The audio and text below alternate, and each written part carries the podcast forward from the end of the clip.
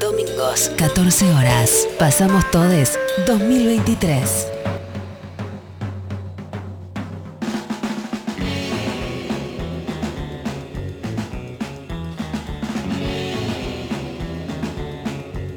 Acá seguimos en Pasamos Todes en este domingo lluvioso. Qué mejor para acompañar las pastas del domingo, las que quieras. Pueden ser ansiolíticos, antipsicóticos, ravioles.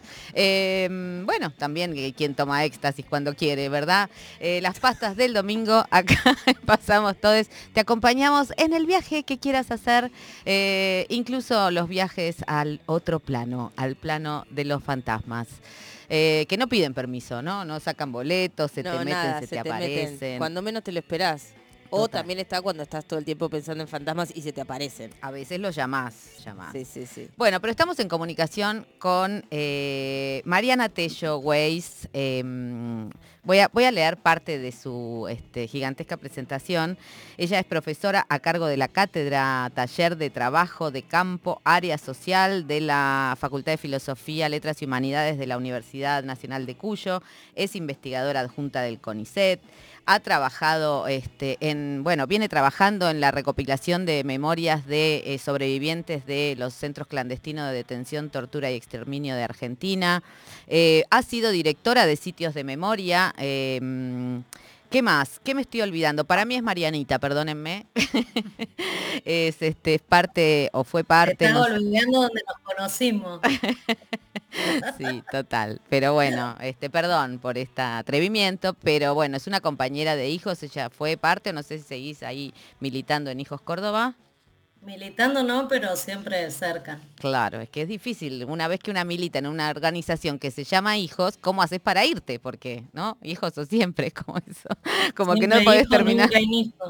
No lo podés terminar de borrar nunca. Bueno, doctora en Antropología de Orientación Pública por la Universidad Autónoma de Madrid, magíster en Antropología, licenciada en Psicología por la Universidad Nacional de Córdoba. Yo no sé cómo tiene tanto tiempo para estudiar todo esto, pero sigue. Ha sido investigadora en el espacio para la memoria, promoción de los derechos humanos del Centro de Detención La Perla, presidenta del Archivo Nacional de la Memoria. Igual te estamos llamando por tu último trabajo, aún eh, inédito o aún en proceso, que eh, es un, eh, un, libro cuyo título en este momento se me hizo una laguna y me lo vas a reponer vos, te lo pido. A ver si me acuerdo bien, porque ah, eh, el título sí, sin descanso. Sin descanso, sin descanso. El subtítulo es más largo y ya no sé si me lo acuerdo ni yo. Bueno, para mí es una... Etnográfica sobre la memoria de la represión y la violencia política en el pasado reciente, cuerpos, identidades y territorios. No. Ah. No, no, no, no. No, no, no. Yo creo que es espectros, espectros y fantasmas en la postdictadura. fantasmas en la ah. postdictadura argentina. Eso era... Bueno, la cuestión es que es una investigación totalmente inquietante sobre justamente los fantasmas mm, y espectros de las personas eh, detenidas, desaparecidas durante la última dictadura militar, eh, ligadas a lo que se ha escuchado dentro de los campos, eh, en principio, ¿no? Dentro de los campos de concentración, de concentración, los, centros clandestinos de detención, tortura y exterminio en nuestro país, pero también en este, las memorias y los relatos de, familiares, ¿no? Madres, hijes, hermanes.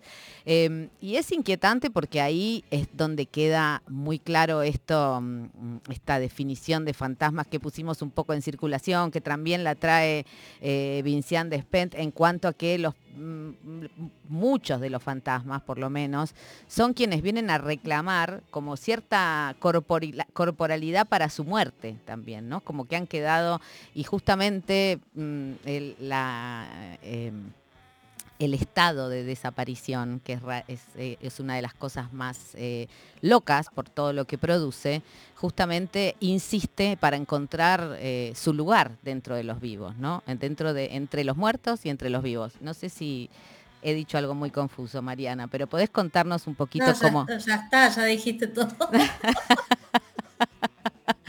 no, contanos un poco cómo, cómo empieza esta investigación y cómo como con todo, o sea, me interesaba también leer todo tu currículum porque eh, es una, historia de vida profundamente anclada a las ciencias, digamos, la ciencia por definición está como en las antípodas de los fantasmas, ¿no?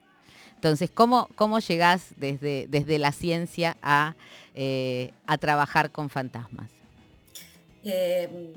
a, ver, yo trabajo de científica, digamos, trabajo en CONICET, ese es mi, pero no siempre trabajé en CONICET y como vos bien decís, digamos, hay, otras cosas que preceden ese trabajo que han estado ancladas en la ciencia o no, digamos, ¿no? Como la militancia, por ejemplo, em, o el, trabajo que, hice en La Perla, yo trabajé en La Perla, que es un ex centro clandestino de detención, actual sitio de memoria, casi 10 años. Eh, milité en hijo como 25, no sé cuántos años milité en hijo. Y bueno, siempre, este, ¿te acordás, Marta, de esos premios que daban en los congresos de hijos? Había uno que era gente que busca gente y eso me lo daban a mí siempre. Eh, porque bueno, un poco ese era mi, trabajo ahí, ¿no? Dentro de hijos, eh, tratar de encontrar gente perdida, digamos, viva o muerta, ¿no?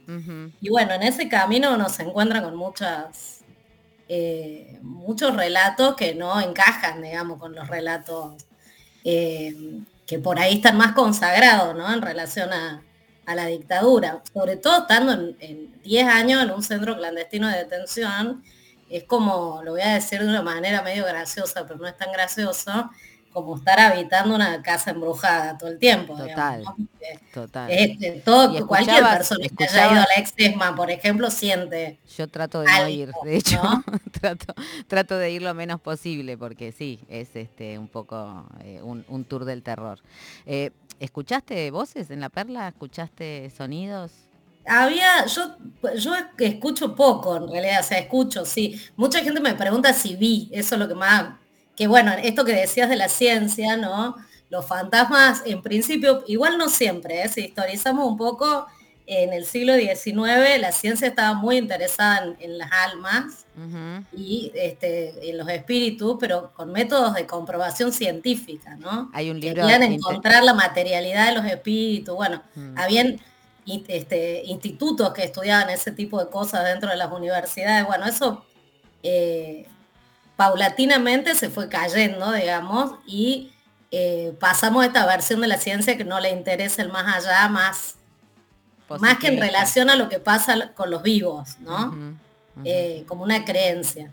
Y yo eh, me preguntaba esto de cómo llegué, me, parecía, estando en contacto, estando ahí en La Perla, en contacto con familiares, estando ahí yo todos los días, este, me daba cuenta que había un montón de gente que no creía nada, digamos, y sin embargo todo el tiempo le estaban pasando cosas, ¿no? O, hablaba con sus familiares, o sus familiares se le aparecían en sueños y le decía que, que los buscara en algún lugar o que querían justicia. Eh, hay, algo este, que es loco en relación, por ejemplo, a esta insistencia en decir, bueno, no tener un lugar donde llevarle una flor, viste que es una frase hecha, recontrahecha, que se escucha siempre, ¿no? El no tener un lugar donde llevarle una flor. Cuando esa misma enunciación es como el reconocimiento de un fantasma, porque, eh, ¿no? Llevarle una flor a quién, este, digamos, ¿no? Hay como, como una cosa medio mm, disociada, en realidad, en definitiva, entre este, cierta vida más allá, que podría ser la de los fantasmas, por lo menos, o los fantasmas son los inquietos que no pasan del todo al más allá, pero hay como un reconocimiento y a la vez una negación de, la, de la existencia de otro plano. Pasa que es una muerte a la cual le faltan muchas piezas, digamos, la desaparición. Y cuando hablo de desaparición, no estoy hablando del desaparecido tal como lo entendemos hoy, digamos, ¿no? De esta persona que se fue, sabemos que estuvo en algún centro clandestino de detención, eh, sabemos que la secuestraron, pero después no sabemos más. Hay, como un millón de otras situaciones eh, que hacen de esos, aunque, aunque, sean muertos, digamos, ¿no? Que los consideremos muertos porque tenemos los cuerpos, ¿no? Y tenemos un lugar a donde llevarle una flor, un montón de situaciones irregulares en torno a esas muertes que no han permitido eh, o que hacen de que, esto es la hipótesis, digamos, ¿no? No es que sea así, hacen de que esas personas no descansen en paz. Estoy poniendo comillas en mis dedos. Eh, Mariana, acá Eugen Murillo, eh, ¿cómo estás? Yo ¿Qué quería, tal, recién hace un, ra- un ratito dijiste eh, algo así como, bueno, eh, la- a las, a las familiares, que tuviste conversaciones con familiares, que se les aparecían en sueños.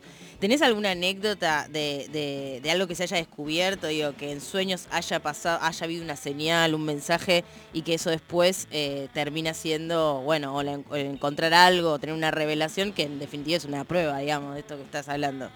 De, de algo que se transforma en prueba, decís Sí. vos. Y en general, no. Ajá. O sea, no- Eso no pasa, digamos, todos queremos saber en dónde están y no, eso no se revela, digamos, nunca. Es como, eh, pero sí han pasado cosas en sueños, digamos, hay, hay en, en- en las entrevistas que yo hice mucho sueño premonitorio, por ejemplo, eh, de eh, padres, madres, hijas, hijos que venían a despedirse, por ejemplo. Claro. Y, justa, y eso- justamente en muchos, en muchos casos esas despedidas estaban anudadas al fin de un juicio o al, este, a un enterramiento. Pero incluso en el mismo momento, ¿no? Donde esa persona estaba siendo asesinada, que se le aparecía eh, a su mamá, por ejemplo, y le decía, me están matando, Ah, bueno. por ejemplo, ¿no? Y, y, y bueno, la mamá se enteraba dos días después por los diarios, pero de alguna manera ya lo sabía, ¿no? Hay una, Eh, sí, hay una cosa menos sabida, eh, o por lo menos por ahí mm, ha aparecido en algunos relatos, pero, pero sí está menos sabida, es la búsqueda de las, de las madres, ¿no? Las madres de Plaza de Mayo o madres que no, que no han seguido militando en Madre de Plaza de Mayo, pero que a la vez de buscar en comisarías, en iglesias, eh, bueno, de reclamarle al Estado y de, de marchar en la Plaza de Mayo, al mismo tiempo también hacían búsquedas más espectrales, ¿no? Sí, que hoy podemos pensar que son espectrales, porque en ese momento lo que se buscaba era el hijo vivo, o la hija viva. Eh, ¿Y cómo los, pero los buscaban a través de medios? En ese, con- en ese contexto los buscaban a través de videntes, eh, consultaban videntes. Que por supuesto es algo, primero que la consulta de videntes eh, nunca arrojó ninguna de estas pruebas, ¿no? Que, que vos me preguntabas, Eugen.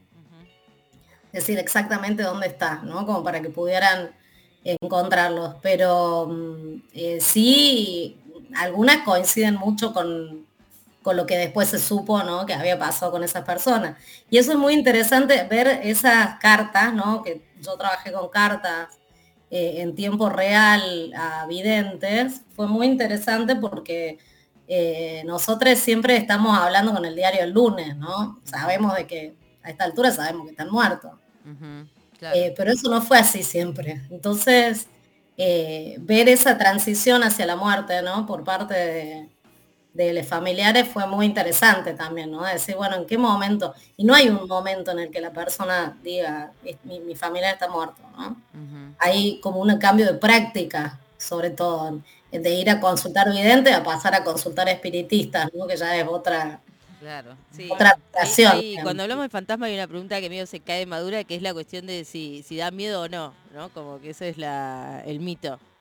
Bueno, mira, en realidad una de las cosas más, eh, una, una de las tesis más grandes, digamos, del libro, es que los fantasmas son parte de un universo de relaciones sociales.